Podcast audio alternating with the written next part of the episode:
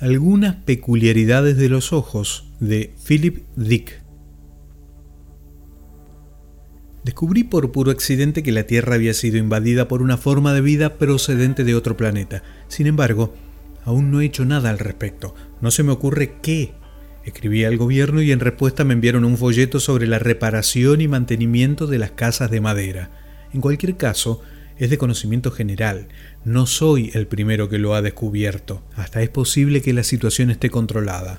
Estaba sentado en mi butaca pasando las páginas de un libro de bolsillo que alguien había olvidado en el autobús cuando topé con la referencia que me puso en la pista. Por un momento no reaccioné. Tardé un rato en comprender su importancia. Cuando la asimilé, me pareció extraño que no hubiera reparado en ella de inmediato era una clara referencia a una especie no humana, extraterrestre, de increíbles características. Una especie, me apresuro a señalar, que adopta el aspecto de seres humanos normales. Sin embargo, las siguientes observaciones del autor no tardaron en desenmascarar su auténtica naturaleza.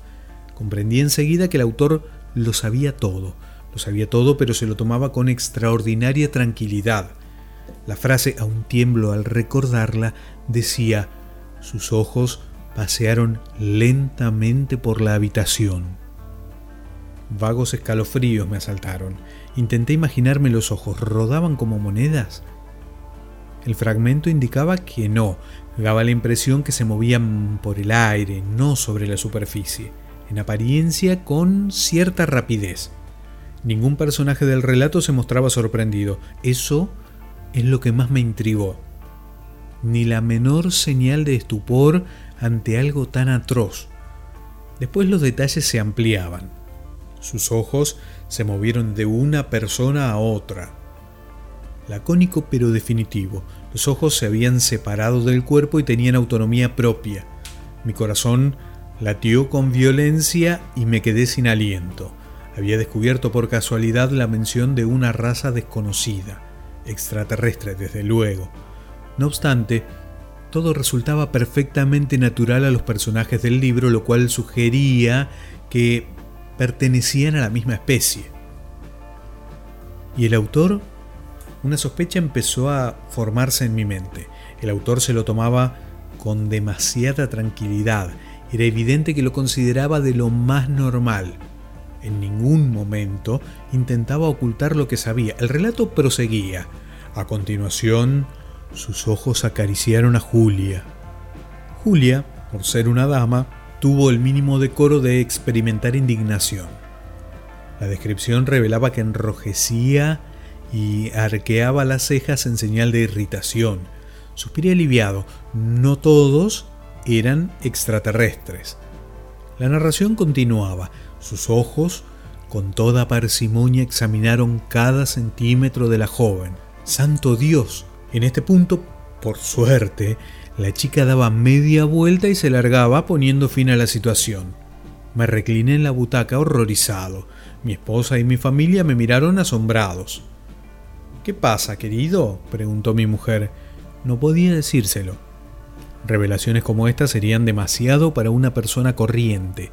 Debía guardar el secreto.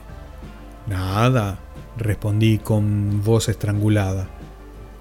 Me levanté, cerré el libro de golpe y salí de la sala a toda prisa. Seguí leyendo en el garage.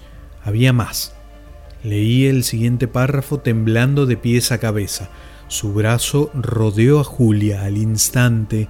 Ella pidió que se lo quitara, cosa a la que él accedió de inmediato sonriente.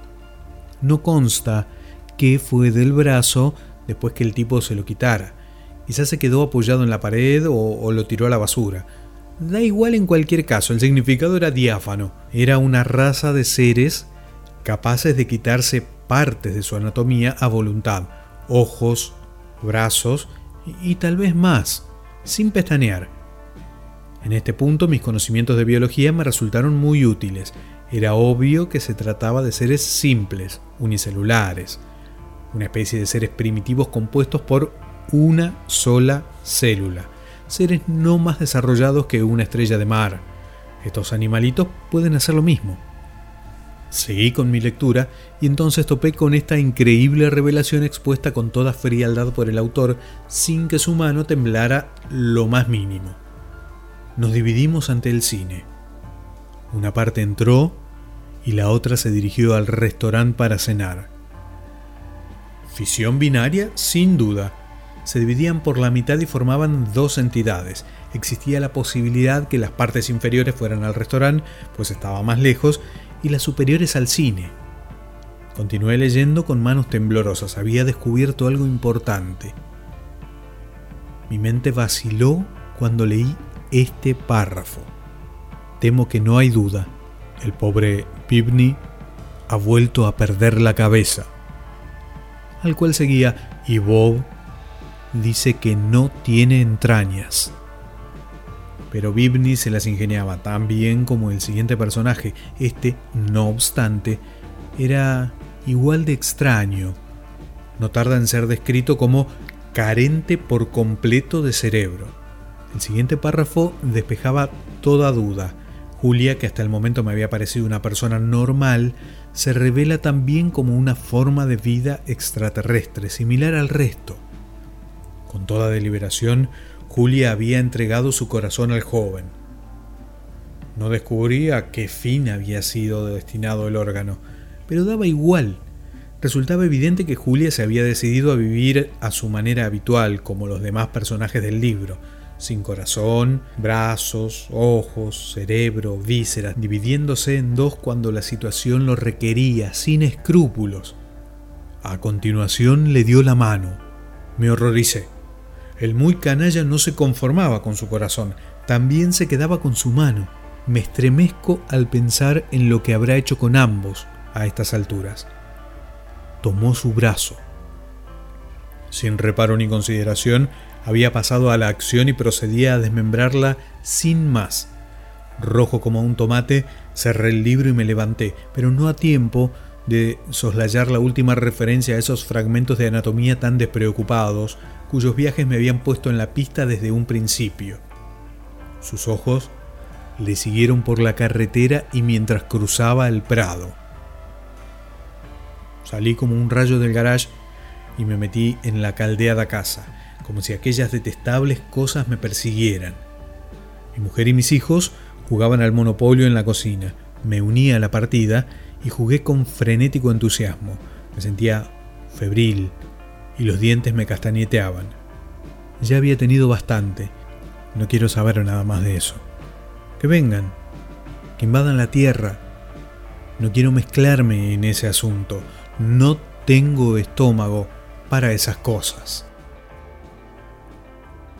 De Philip Dick, algunas peculiaridades de los ojos.